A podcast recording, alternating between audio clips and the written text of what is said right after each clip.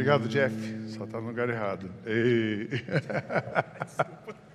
tá tudo certo. Bom dia de novo, gente. É muito bom a gente ver. Eu falo para o Beto assim: olha para trás, Beto, esse, esse, ambiente lotado, esse ambiente cheio de gente, a, a internet, bastante gente conectada e a gente poder dialogar, falarmos com mais pessoas e abraçarmos mais gente e ver mesmo a graça de Deus se espalhando sobre nós. Ah, vocês viram que hoje, hoje quando a gente chegou aqui sete e meia, tinha uma fila de caminhão nesse Porto Seco. E aí eu, eu, eu, subo ali naquela fila dando glória a Deus. Sabe por quê? Aqui na mercadoria chegando. Isso vai faturar, vai rodar nas empresas, vai gerar riqueza, trabalho, circular, economia. E, gente, e a economia do usando. Então, quando vocês virem o caminhão, dê glória a Deus. Né? E depois, ajuda a gente a pagar o estacionamento da frente para o seu carro poder parar lá. A gente tem o estacionamento da frente que hoje estava fechado. A gente vai ver essa negociação de novo essa semana, mas dê glória a Deus, que bom que vocês estão aqui e a gente pode celebrar junto ao Senhor.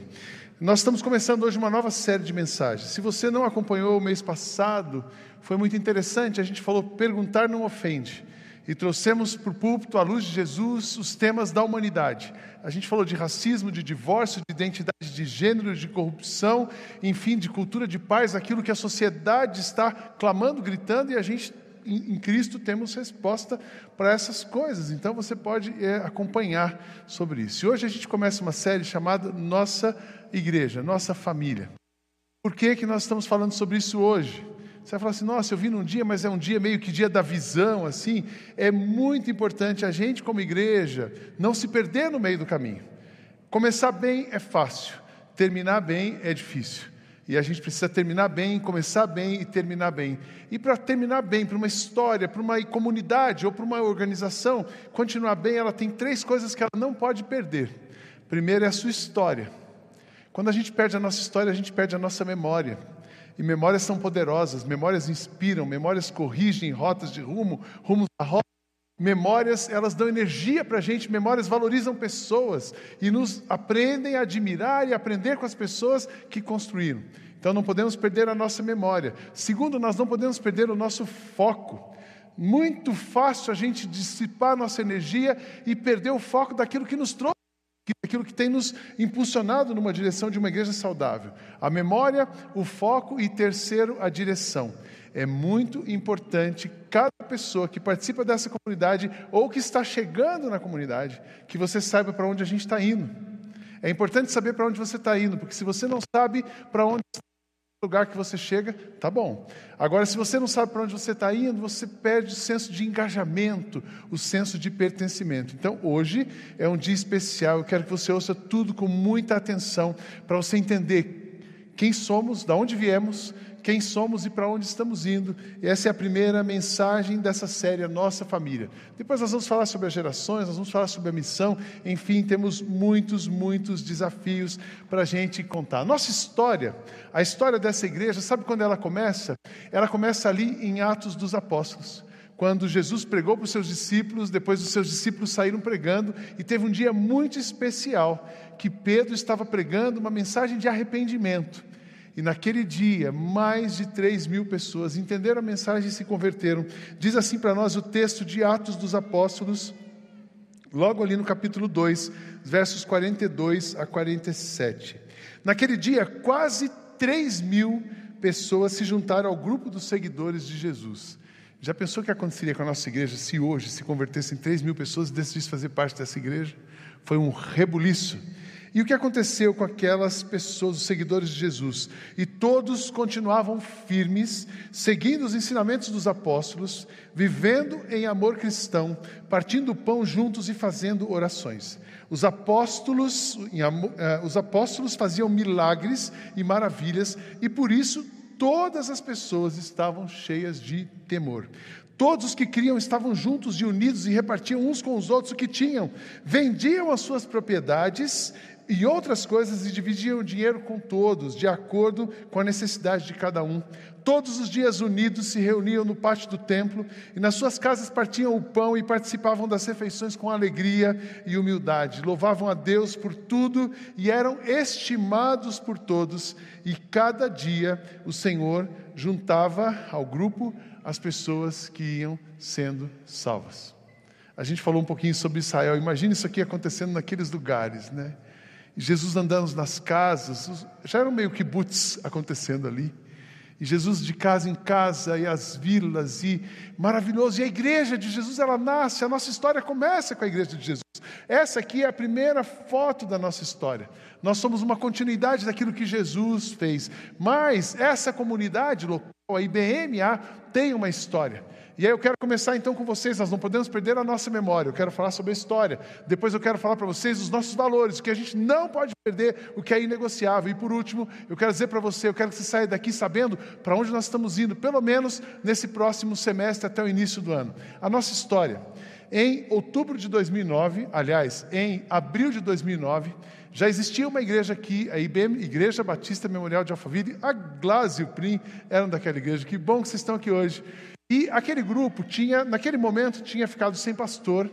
E então o Reinaldo era o presidente da igreja, tinha um grupo na igreja, eram 80 membros, 50 participando ativamente. E o Reinaldo escreveu, o Reinaldo, que é o Reinaldo de hoje, que é o presidente da igreja hoje, vocês confundem Reinaldo com Luzimar. Os dois são baixinhos, 1,48m. É, cabelinho branco e tal. O Reinaldo escreveu para a Igreja Batista do Morumbi, onde eu era o gestor ministerial. Ele escreveu para o pastor e falou assim: Olha, nós somos um grupo aqui em Alphaville, uma igreja, e a gente não está conseguindo dialogar com essa comunidade. Vocês podem vir nos ajudar. Aí o pastor disse assim: Olha, tem o nosso gestor e ele vai atender vocês. Então, em abril de 2009, eu sentei com o Reinaldo, eu não conhecia essa turma. Eu sentei com um cara chamado Reinaldo, um outro chamado Luzimar, um outro chamado Odair e um outro chamado Jonas, que não está mais na comunidade. Sentei com eles quatro e fiz uma pergunta. Eles me contaram como era a igreja, como tinha começado, tinha três anos, estavam naquele momento de uma busca de um pastor e de uma visão que alcançasse a comunidade. Então foi interessante, porque eu fiz uma pergunta para eles. Eu falei assim: se essa igreja fechar hoje, ela vai fazer falta Alphaville vai sentir a falta dessa igreja? E a resposta foi: vai fazer falta para a gente, mas não vai fazer falta para os de fora, porque eles ainda não nos conhecem. Então nós precisamos construir uma igreja. Eu disse para eles: precisamos construir uma igreja que seja uma igreja que, se um dia ela fechar, ela deixa um buraco na comunidade. Uma igreja que dialoga com a comunidade, que seja uma resposta de Deus para a sociedade. Então, aquele grupo, corajosamente, depois de um processo, no dia 4 de outubro de 2009, a gente começa o quarto capítulo dessa história. Mais aquele dia. Quem estava naquele grupo inicial e estava aqui no dia 4 de outubro de 2009, por favor, você pode ficar em pé? Glaze Prim estão aqui, eh, Henrique não estava aqui ainda, cadê o, Reinaldo, Luzimar estão lá atrás, tem gente lá atrás em pé. Quem que está aqui desses dois? Olha só, o Odair e a Ana estão ali no meio. Eu queria que a gente desse uma salva de palmas para esses irmãos. Gaetano e Janete chegaram naquele dia. Porque esses irmãos corajosamente tomaram uma decisão de mudar uma história. Obrigado, irmãos, podem sentar. De mudar uma história. A igreja era ótima para eles. Se eles olhassem para eles, eles não precisavam mudar nada. Mas olhando para fora, eles tomaram uma decisão de mudar. Então, 4 de outubro de 2009, com 50 pessoas ativas, ali na Araguaia, era uma, uma, uma loja de pneus que hoje é a Lepoc Papelaria, era em cima da Lepoc. A, a gente começou esse quarto capítulo. Depois de seis meses, naqueles meses eu disse, gente, vamos fazer gente que queira plantar essa nova igreja, construir esse sonho diferente, esse capítulo novo. Por quê? Porque aqui tem a escada, vai ser difícil para o idoso subir, enfim. A gente vai trabalhar seis meses, depois a gente muda. Em seis meses, nós saímos de 50, já éramos 100 pessoas, já estava movimentado a, nosso, a nossa cobertura ali. Então a gente sai para um outro lugar, em frente ao rio do lado da Academia Mori, onde é um hortifruti hoje, tinha sala ali, café, e a gente era do lado. nós mudamos para lá. Foi um sucesso, porque já tinha, cabia 150 pessoas, nós já tínhamos dois pisos, e era muito legal. Foi uma fase muito boa. A nossa igreja, que era uma igreja focada em Cristo, a única maneira de você ser relevante numa sociedade é você focar a sua vida em Cristo. Não são políticas, não é tradição, não é denominação. A gente então decide ser uma igreja focada em Cristo, que vai cooperar com Cristo, uma igreja que Nossa espiritualidade é Cristo, a gente abraça as pessoas, a gente cuida das novas gerações, temos um compromisso com recuperação de pessoas e estamos de braços abertos para acolher as pessoas. Foi essa a mudança. O que aconteceu? 4 de abril de 2010 a gente muda para esse lugar, com 100 pessoas. Foi um domingo histórico. Era domingo de Páscoa, a gente soltou os balões, os nossos sonhos na beira do rio. E a igreja foi crescendo ali. Passou um tempo, nós ficamos dois anos naquele lugar. Em 1 de julho de 2012, nós já éramos 400 pessoas, a gente já ocupava a ACM, a gente alugava, esse negócio de alugar estacionamento, rua, é antigo. A gente alugava um estacionamento em cima, a gente alugava o um posto de gasolina, a gente botava, enfim, 400 pessoas num salão que cabia 150, tinha gente, tinha bastante cultos. Nós mudamos ali ah, e viemos para cá, para esse prédio do meio, 1 de julho de 2012, onde é a quadra hoje. E nós ocupávamos só aquele prédio. Foi tão interessante que naquela época esse pastor é megalomaníaco, o pastor é meio inseguro, é muito grande, porque nós tínhamos 25 crianças, ia ser muito grande e mudar. Até no momento eu achei que eu tinha errado. Porque você faz um culto, o auditório cabia mil pessoas a gente tinha 400, você vem a metade e fala assim: nossa, acho que eu errei, até isso aqui encher, e Deus e tal. Mas Deus continua se movendo na nossa história, porque a nossa igreja é uma igreja para Jesus, para Jesus e para as pessoas que Ele ama. E foi tão bonito, gente, que em 2012 a gente se muda. No ano de 2014, cinco anos depois, a gente começa o ano de 2014 com mil pessoas. E Deus salvando gente, salvando gente. A gente disse: bom, agora nós vamos ter uma equipe, porque não dá. Era um pastor, eu era o pastor, tinha uma secretária, tinha um estagiário de comunicação, tinha um pastor auxiliar jovem, e a gente precisava de. Então nós trouxemos mais sete pessoas, e a nossa equipe em 2014 começa o ano com as 11 pessoas trabalhando na igreja. Assim, ufa, agora sim, a gente vai continuar cuidando bem dessa igreja e tal, tal, tal. Quem é fiel no pouco, Deus coloca sobre o muito. O que, que aconteceu? A gente começa 2015 com duas mil pessoas. A igreja demorou cinco anos para chegar em mil. Agora um ano para ir mais mil. Então ela foi para duas mil pessoas. Em 2015 a gente começou com duas mil pessoas. Assim, e agora? Nós vamos cuidar, não adianta você só ganhar. Aí nós tínhamos um pastor voluntário chamado Fernando Barcelos, que vocês conhecem. E o Fernando era um executivo do Itaú e a gente fez uma proposta, um convite para o Fernando deixar o banco abrir mão de metade do salário, o bônus nem pensar, isso não, não passa a existir mais, e, e você vir para cumprir sua vocação e cuidar das pessoas. E o Fernando vem. Então a gente começa o ano de 2015 com o pastor Fernando tempo integral, mais os 11 que já tinham. Eu disse: agora sim, vai dar para respirar, Deus vai é tranquila, bem estruturada, vou conseguir pensar mais um pouco. O que que Deus fez? A gente termina o ano de 2016, a gente começa o ano de 2016 com 3.500 pessoas. Vocês imaginam aqueles dois prédios? Nós tínhamos culto às 9, às 11 h 15 às 5, às 7 h 15 A gente fazia musical, eram 10 sessões, aí fazia uma sessão extra. Teve uma sessão extra num dos musicais às 10, começando às 11 da noite e terminou à 1 da manhã. E era uma festa e o povo se dedicando. Que coisa maravilhosa! 3.500 membros, dois espaços, a igreja estruturada, saudável, uma maravilha. Aí começou uma queixa, que eu chamo de mimimi de crente. Ai, pastor, mas eu não gosto de igreja grande. Ai, pastor, mas quando a igreja era menor, você saía para comer pizza com a gente. Ai, pastor, já viu essa coisa? Você desenvolve uma coisa e depois as próprias pessoas que te ajudaram a construir aquilo ficavam. Eu falei assim: Deus, o que está acontecendo? Eu, assim, gente, eu fazia uma pergunta para eles: o que nós fizemos de errado para isso aqui dar certo? A gente não vendeu o Evangelho, nunca nós vendemos o Evangelho nessa igreja, nunca nós prometemos uma coisa que a gente não podia entregar, nunca, e a gente continuou uma igreja centrada em Cristo, mas aquele incômodo, o Bill Hybels chamava isso de um descontentamento santo, eu chamo que aquilo foi um incômodo santo, porque o incômodo fez com que a gente pensasse o que Deus quer fazer com a. Então, em 2016 foi muito interessante, porque quando a gente mudou naquele prédio, aqui era uma empresa, era direct, Talvez alguns tenham feito negócio ou trabalhado com a Direct. E o, dia que a gente mudou, eu estava ali lavando o chão e falei assim: Deus, bem que essa empresa podia sair daqui, ela não pode quebrar, então o senhor faz ela ser vendida, crescer, aqui ficar pequena, mas tira essa empresa daqui. E, gente, em 2016, o que, que aconteceu? Deus tirou a Direct daqui. Ela cresceu, foi comprada pela B2W, logística, e esse prédio vagou. Quando eles falaram o valor do aluguel em 2016, eu disse assim: é impossível, então esquece. Mas de louco e pastor e médico, todo mundo tem um pouco. Então, em julho de 2016, eu peguei a equipe e falei assim: vamos olhar, não custa nada, vamos ver aquele prédio.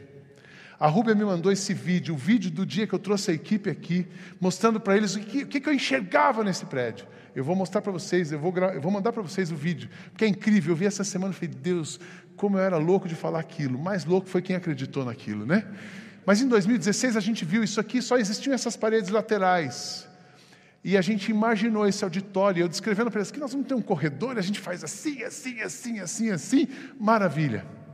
Aí a liderança da igreja em setembro falou: olha, nós estamos entendendo que essa igreja existe para amar as pessoas. Então vamos parar com esse mimimi. Se Deus abrir do lado, a gente vai, vai pegar. Se Deus levar a gente para outros campos, a gente falou sul, zona norte, zona oeste, nós vamos abraçar. Se Deus colocar outras igrejas para a gente ajudar, a gente vai ajudar. E se Deus mandar mais missionários, a gente vai abraçar. Nós existimos para amar as pessoas e o que Deus colocar na nossa mão, a gente vai fazer. Nós não queremos ser aquele servo, aquele obreiro que recebeu um talento e enterrou. A gente quer ser aquele obreiro que recebeu dois e multiplicou, que recebeu cinco e multiplicou. Não queremos chegar nas, diante do Senhor com as nossas mãos vazias. Amém, irmãos? Essa foi uma decisão daquela liderança em 2016. E aí o Luzimar e eu, depois da gente ter olhado, fomos falar com a dona do prédio. E falamos com ela o seguinte: olha, a gente veio aqui não alugar o seu prédio, a gente veio propor uma parceria para projeto nessa cidade, uma igreja assim, assim, assim, assim. Ela, tá bom. O que vocês têm em mente de aluguel? Aí a gente colocou, a gente propôs para ela 50% do que ela estava pedindo. A mulher deu aquela desanimada, assim, né? Ela, vou pensar. Um mês depois ela falou assim: eu aceito. Quando ela disse eu aceito, me deu aquela dor no estômago, porque do que a gente tinha proposto, dos 50% que a gente tinha proposto, a gente tinha só 10%. Então precisava aparecer 90%. Aí a diretoria responsável, muito comprometida, sentou e fez um, um business plan. Você Nossa, mas um business plan para a igreja é. A igreja é um organismo, mas ela precisa ter uma supor, um suporte de uma organização para não atrapalhar o organismo. Então eles fizeram um estudo. Sidney, para a gente alugar esse prédio, nós precisamos ter tanto de recurso, dois anos de aluguel, nós precisamos ter isso, porque tem break-even, payback. Essa igreja só vai se pagar daqui dois anos, então nós precisamos ter investimento. E no dia que eles me apresentaram isso, eu tenho certeza que o, o pensamento deles, a pergunta foi: o que, que você vai fazer com isso? Sabe por quê, irmãos? O que, que eu vou fazer com isso? Naquele momento, nós tínhamos um orçamento de X. E para construir isso aqui, nós precisávamos de 20X. Então, praticamente impossível. E a mulher deu um mês para a gente decidir. E eu vi aqueles números, e o que você vai fazer com isso? Assim, eu vou falar com algumas pessoas.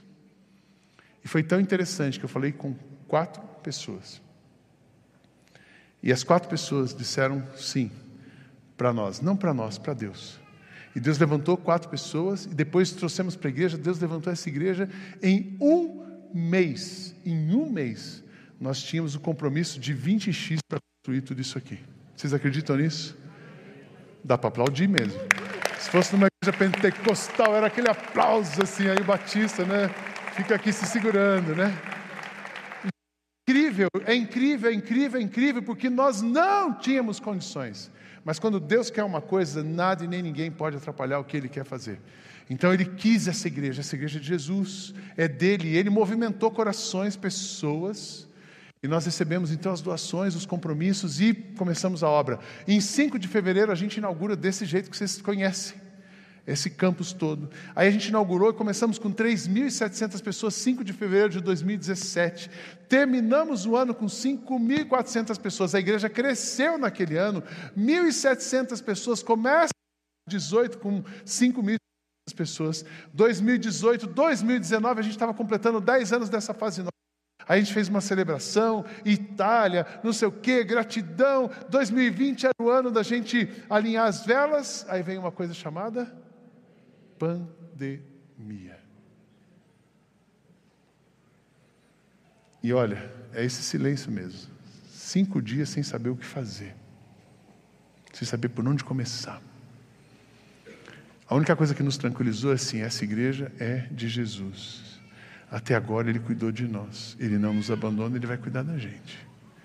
Nós ficamos oito meses fechados.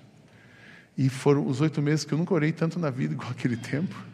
Mas eu também nunca vi milagre e manifestação de Deus igual a gente viu naquele tempo. Tempo difícil, tempo dolorido, tempo de chorar, tempo de lutar, tempo de remar, mas tempo de ver graça.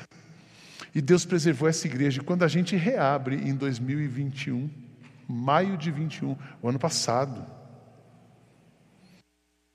a gente reabre definitivamente, a gente Deus nos preservou e a gente sabe que Deus tem uma obra muito especial para todos nós. E aí, quando eu falo nos preservou, Ele preservou você. Ninguém aqui está vivo por acaso.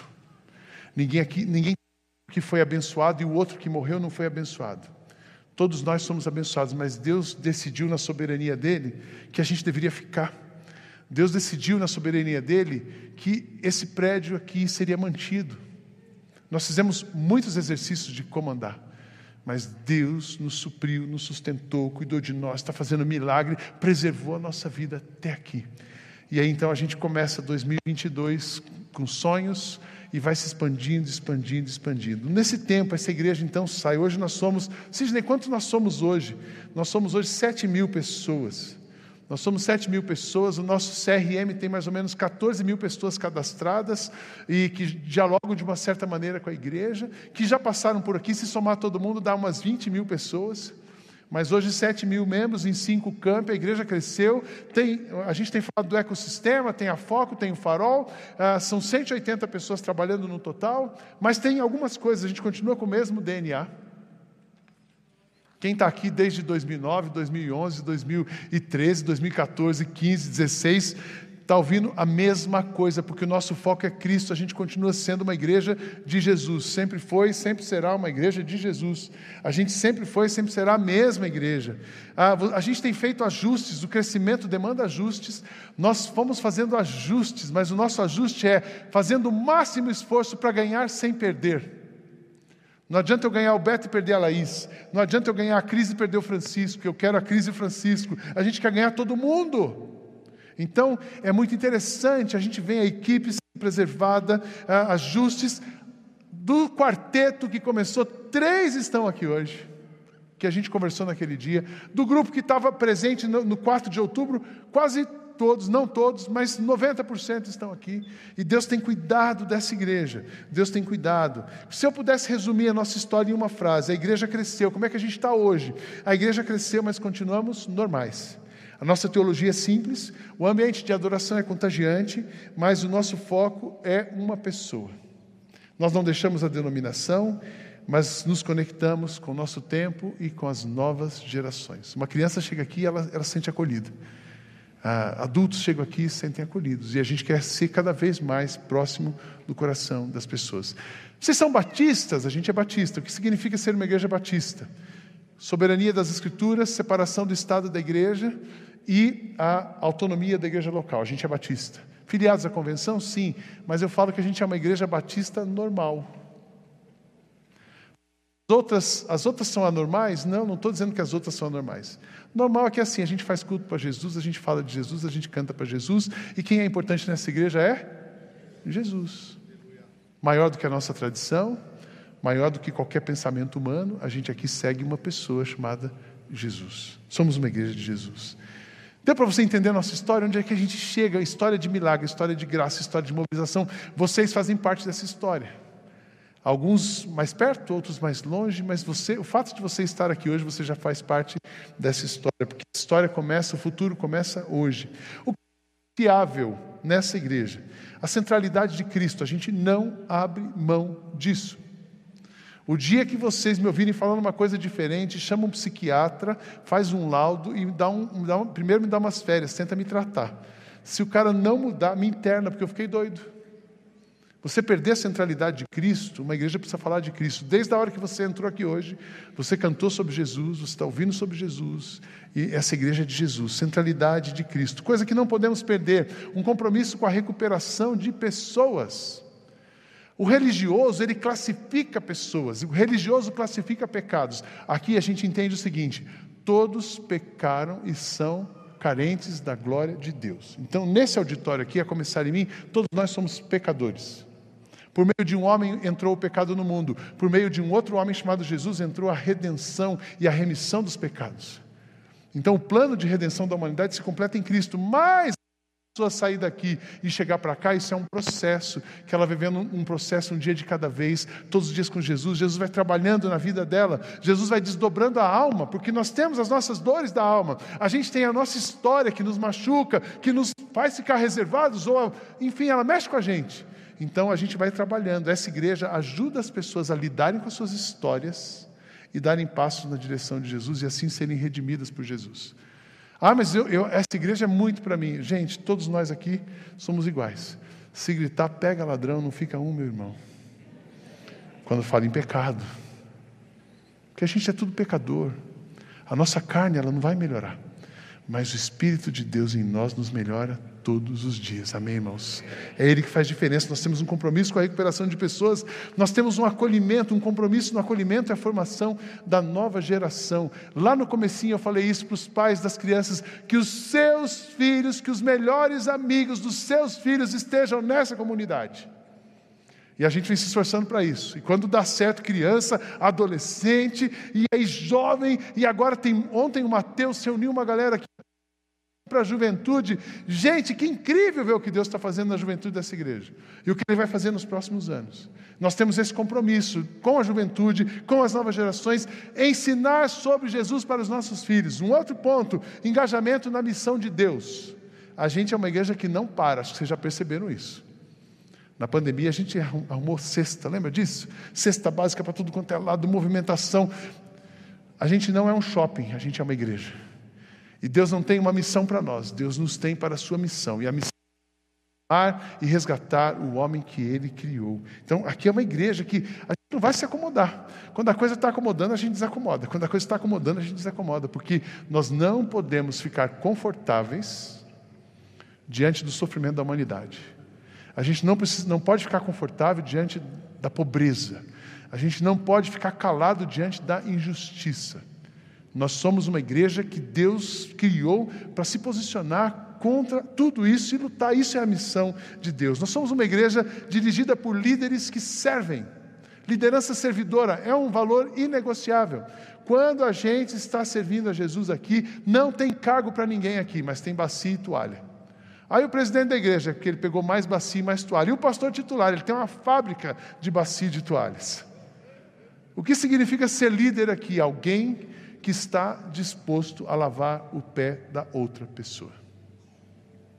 Eu acredito que o lugar mais alto que uma liderança pode chegar, o degrau mais alto de uma liderança é são os pés da outra pessoa. O dia que você evoluir, que você passou por tudo que você podia passar, você a cara de liderança que você conhece, é porque você está lavando o pé de alguém. Esse é o lugar de nós, de cada um de nós. Somos uma comunidade que tem esse compromisso. Um outro compromisso, a transparência, a austeridade na gestão de recursos.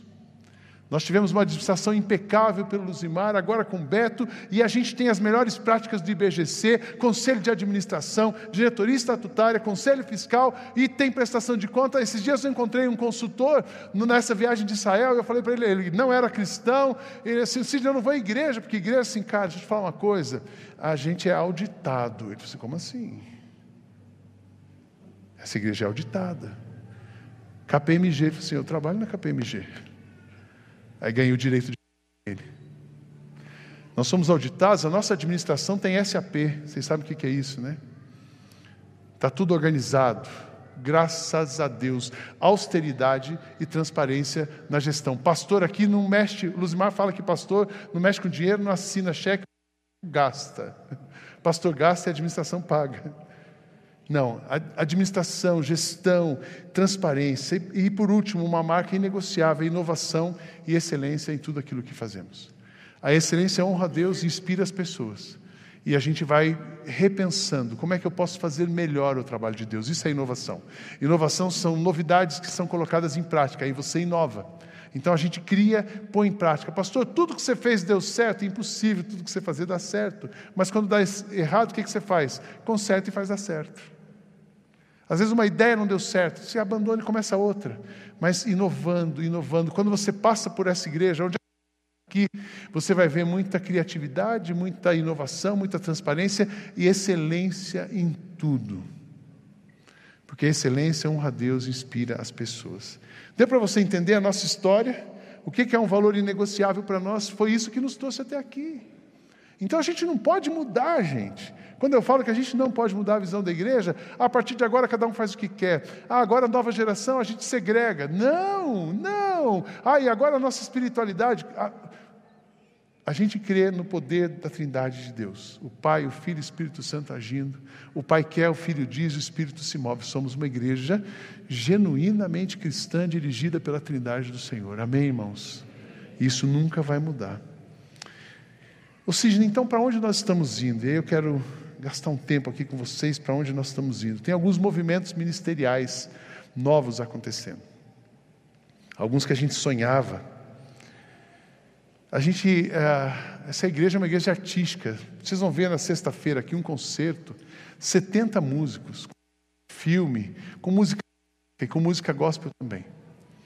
E na sexta-feira a gente vai lançar um projeto novo chamado Orquestra Futuro.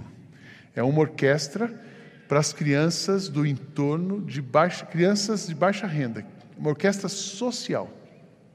Nós vamos começar com 25 instrumentistas, uma orquestra completa, cordas, madeiras e metais e voz. 25 cantores e 25 instrumentistas. E é tão interessante que há tempos a gente queria fazer isso, mas é agora que deu certo. Então, dia 19 de setembro começa uma orquestra.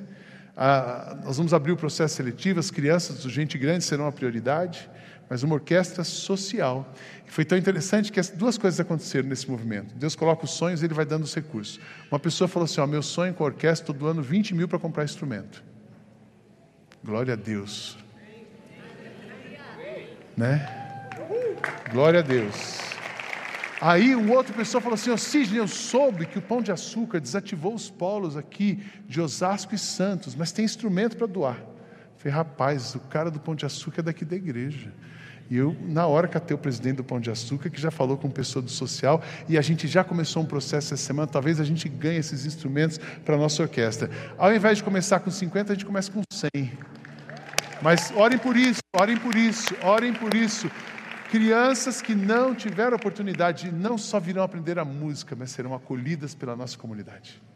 Então, orem por isso. Uma orquestra do futuro. Um outro movimento, Amor Urbano. A gente foi no centro de São Paulo. Lembra que a gente pintou rua, a gente pintou fachada, a gente limpou o centro de São Paulo. Não dá para a gente se conformar com aquilo. Então, a gente vai fazer mais um movimento no centro de São Paulo. Eu quero transformar aquele 242 num centro de refugiado. E transformar aquela rua lá numa festa da Querupita Santa, assim, entendeu? Uma festa social, imagina a gente se movimentando no centro de São Paulo, fazer um Natal social, anunciar Jesus ali. A única coisa que vai transformar aquela desgraça do centro de São Paulo é a presença de Jesus naquele lugar. E a gente precisa aumentar isso. Então, é movimento do amor urbano no 242, na região da Lapa, não precisa pintar calçada, mas aquele pessoal que está correndo na Praça do Sol vai receber um folheto, vai receber uma agulha, vai receber uma oração. Oração ninguém rejeita e a gente vai amar aquelas pessoas. E também em Carapicuíba, tem uma aldeia aqui em Carapicuíba, tombada pelo patrimônio histórico da humanidade, onde chegaram os bandeirantes. Nós vamos ter um movimento ali de revitalização daquele lugar, reconstrução daquele lugar e fazer culto naquele lugar musical, tal. Vamos evangelizar aquela turma. Ore por isso. O nosso farol continua. Graças a Deus pelo farol. Você não sabe ainda o que é farol? Dá uma olhada no nosso site. É um dos, dos projetos dessa igreja. E esse semestre que passou, o farol funcionou quase que 100% com eventos só da igreja. No próximo semestre, os eventos vão continuar. Semana que vem eu lanço a agenda para vocês. Mas graças a Deus, 30% dos eventos do farol já são de fora. Tá. Aquele negócio está andando. E 70% nosso, e daqui a pouco a gente vai ver aquilo funcionando, autossustentável, gerando recursos para a missão. E Igrejas 21, esse é o último movimento que eu falo aqui. O igrejas 21 são igrejas em plantação ou revitalização que nós apoiamos. Atualmente são 95 igrejas, sendo 20 delas em Portugal, uma no Chile, uma igreja em New Jersey, mas tem em Manaus, tem, e a gente vai abrir mais duas turmas agora. Uma turma no Rio Grande do Norte, no sertão nordestino, ali do, Natal, do Rio Grande do Norte, Natal, a sede vai ser Natal, 35 igrejas, e nós vamos abraçar também mais 20 igrejas no Brasil, São Paulo e outros, e outros estados. Então, na Target, em setembro, a gente sai de 95 igrejas para 150 igrejas. Essa igreja, glória a Deus, essa igreja Essa igreja vai apoiar 150 pastores e líderes que estão trabalhando para revitalizar ou para plantar novas igrejas. Onde nasce uma igreja, morre um gigante. Existe um gigante chamado vazio espiritual. Onde nasce uma igreja de Jesus, esse gigante e Jesus passa a reinar ali e falar para o coração das pessoas. Aí tem alguns eventos. Eu quero te convidar de novo para esse concerto da sexta-feira. É lindo, uma orquestra com 70 músicos, o concerto da próxima sexta, dia 12, às 20 horas, e o lançamento da Orquestra do Futuro. Eu quero te convidar para o sábado, encontros de voluntários. Nós precisamos ter voluntários para tudo isso. Então é hora de voltar. Você que já serviu, é hora de voltar. Você que nunca serviu, é hora de começar. Então, no sábado, das nove ao meio-dia, a gente tem uma festa de voluntários. Várias surpresas para você. Puxa, Sidney, eu ainda não estou servindo. Vem. Não me inscrevi. Vem. Faz a inscrição. Vem. Nesse folder que você recebeu tem um QR Code. Já leva você para um link e você já se inscreve. Então vem servir. Vem servir. Sábado que vem, voluntários. Target. Target não é um evento. Target é um movimento de treinamento. Vem para Target. Festival da Primavera no Farol, em outubro. Não conhece o Farol ainda, é oportunidade. E o Natal Social. Gente, o nosso Natal tem sido uma benção. Mas esse ano vai ser uma revolução, é mais do que uma benção. É uma revolução. A gente quer mexer com o social, a gente quer mexer com, com, com as ONGs da cidade, a gente quer transformar esse espaço aqui numa grande vila de Natal, onde o Rei Jesus seja adorado, mas o amor dele seja compartilhado com muita gente. Amém, irmãos? Vila Natal, você nunca viu nada igual. A gente ainda é marqueteiro. E a gente vai ter os nossos cultos de Natal, Réveillon. E aí, janeiro, a temporada de janeiro com as novas gerações no Farol, que foi uma benção agora em julho. E assim a gente termina o semestre. Para tudo isso, a gente precisa de gente. E eu vou terminar falando das, das novidades na equipe com você. E aí eu quero, à medida que eu vou chamando aqui, eu queria, estando por aqui, já pode subir. Eu disse para vocês no domingo passado que hoje eu anunciaria como ficaria a parte da, da adoração, da celebração da igreja. E a gente então ah, escolheu, já era no nosso coração, tanto pastoral como a liderança da igreja, nós convidamos o Éder ah, para ser o nosso novo ministro de adoração e artes. Eu queria que o Éder viesse aqui. O Éder estava regendo a orquestra. O Éder já era nosso, ele já estava aqui como um produtor musical. Mas esse cara é um baita do músico, apesar dele ser pequenininho. Ele é um baita de um músico, ele consegue juntar duas qualidades. Ele é um músico e ele gosta de gente. Que às vezes o cara gosta de gente, mas é um músico ruim.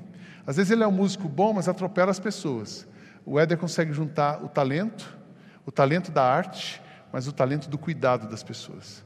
Então, ele começa como ministro de adoração e artes, a gente separou aquela área, e ele vai estudar mais, ele já tem a faculdade de música, mas agora vem teologia, vem, vem, muita coisa aí, e quem sabe ele vai se tornar o nosso pastor, um dos membros da equipe pastoral, mas o coração dele já é pastoral.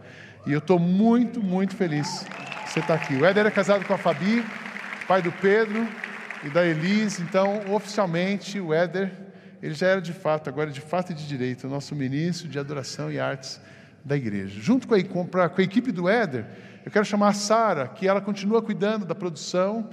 Isso aqui é tem uma produção para isso aqui acontecer. Não é que a gente acorda, chega aqui. Não, tem roteiros, tem uma dinâmica. Nós estamos em cinco lugares, são mais de 20 cultos por domingo. Músico para todo lugar, multimídia para todo lugar, som para todo lugar, pregador para todo lugar. Então a Sara cuida da produção e também vai continua cuidando do coro da igreja.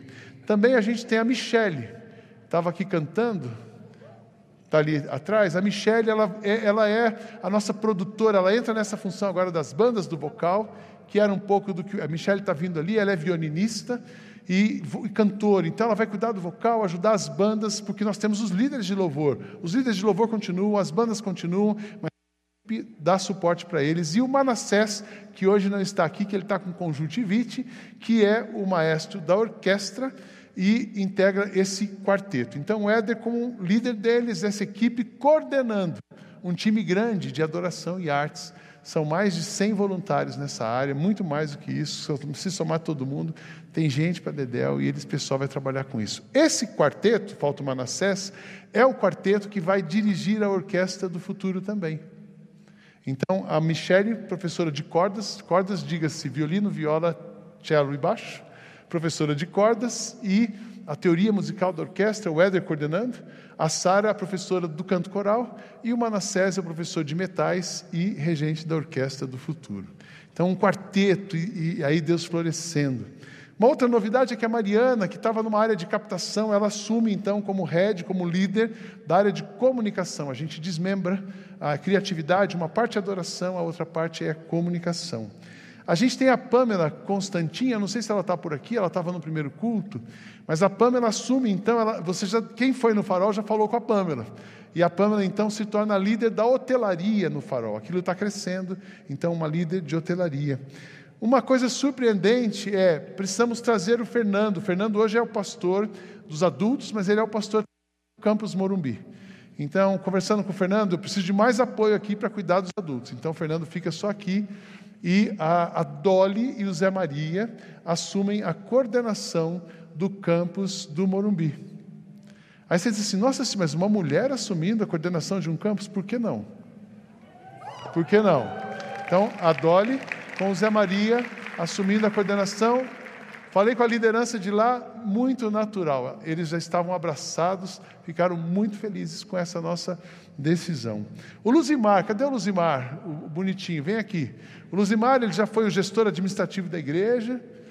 Vocês vão entender o bonitinho depois. E a, o Beto assume essa parte da gestão. O Luzimar hoje é do conselho da igreja. Mas a gente criou uma área também que está precisando muito, que é uma área de organizar essa área de fundraising. Então, o Luzimar se torna o responsável pelos mecanismos de captação de recursos. A gente tem recursos, várias maneiras para isso, e o Luzimar, então, é responsável por essa área. A gente criou um comitê jurídico da igreja. A igreja tem três organizações hoje, são três CNPJs. Então, era um advogado voluntário, depois dois, e agora serão onze um comitê, porque cada assunto a gente manda, são muitos contratos, muitas demandas. Então a gente organiza isso também. Ainda está previsto mais um ministro para as crianças, para ajudar nas crianças, mais um ministro para a juventude. Nós precisamos reforçar o time do Matheus Gaudêncio. São mil, sabe quantas pessoas entre crianças, pré-adolescentes, adolescentes e jovens? São mil e quinhentas pessoas. Só crianças são 750. Então a gente está reforçando o time das novas gerações, ainda previsto para esse ano, um coordenador de missão também para esses projetos todos que estão acontecendo. E por último, uma novidade é ah, o pastor Ziel Machado. O pastor Ziel Machado, ele é diretor dos Servos de Cristo, ele é o pastor da Igreja Metodista Livre e a partir de agora, então, ele se torna um pastor colaborador nosso aqui. É um passo antes do associado. Então, o Ziel passa a integrar nosso time, colaborando com a nossa igreja uma vez por mês ele estará conosco, falando com a liderança nos treinamentos, e a cada dois meses ele prega um domingo aqui com a gente. Quem conhece o Ziel Machado sabe do que a gente está falando, é um dos melhores teólogos do Brasil hoje.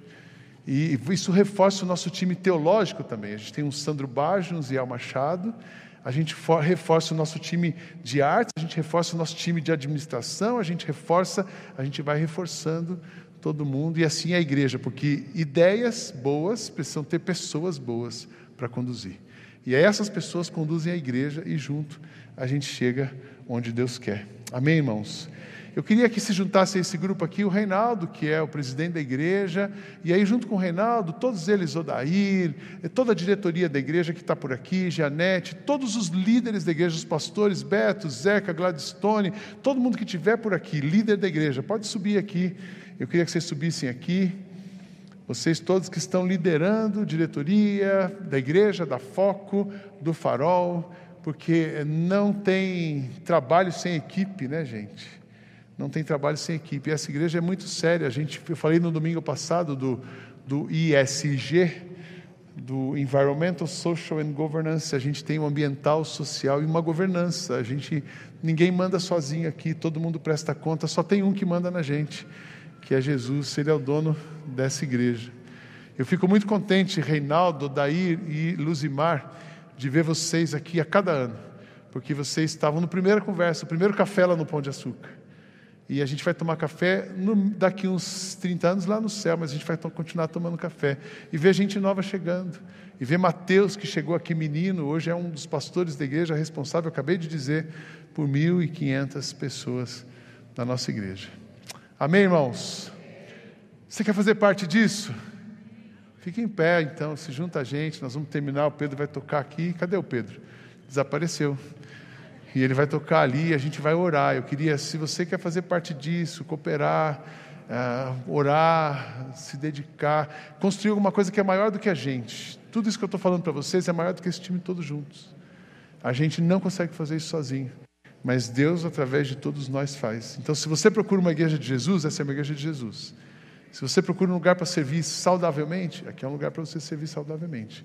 E tem muita coisa que você pode fazer aqui. Eu queria que a gente se ajoelhasse, liderança e a igreja. Talvez você não possa ajoelhar agora, mas se você pudesse, ajoelhe no seu lugar.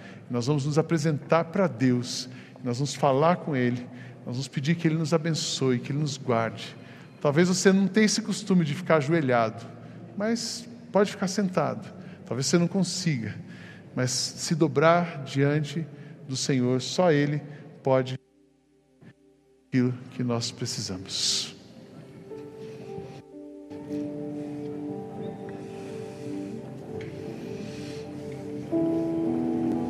Deus olha para nós, nós estamos ajoelhados diante do Senhor, porque nós cremos que o Senhor é a única pessoa que pode responder todas as nossas perguntas, o Senhor é a única pessoa que pode dar paz para o nosso coração, o Senhor é a única pessoa que pode curar a nossa alma, o Senhor é a única pessoa que perdoa os nossos pecados, o Senhor é a única pessoa que realmente nos ama sem nenhum interesse, o Senhor é a única pessoa que pode cuidar dessa igreja que é sua. Por isso a gente se curva diante do Senhor, como os filhos teus, como servos teus, para pedir a tua direção, para pedir a tua bênção sobre cada pessoa, sobre cada família, sobre cada igreja, cada, cada pessoa que dirige uma organização, cada negócio, sobre esta igreja. Nós pedimos a bênção do Senhor sobre nós, nós pedimos a bênção do Senhor e visitação do Senhor nas casas, nos nossos corações, que a gente esteja, Deus, completamente alinhado com o teu pensamento, com a tua vontade, com a tua direção. Olha para nós, tem misericórdia de nós e continua soprando forte sobre as nossas vidas.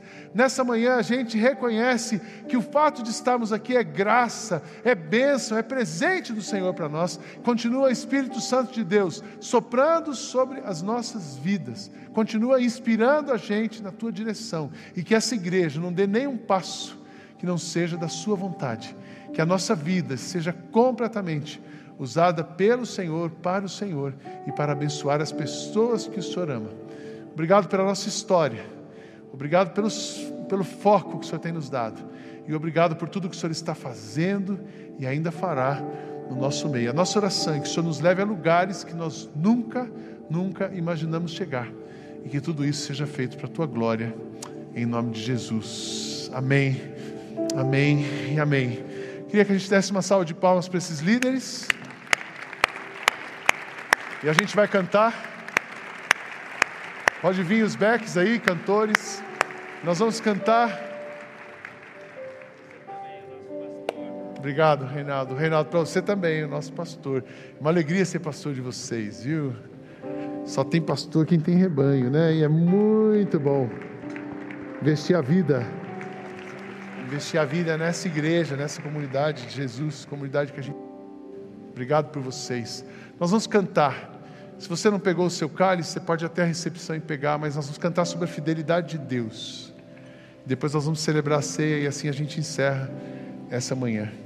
Deus é fiel, Deus nos ama, Deus cuida de nós. Exalte o Senhor com o seu coração.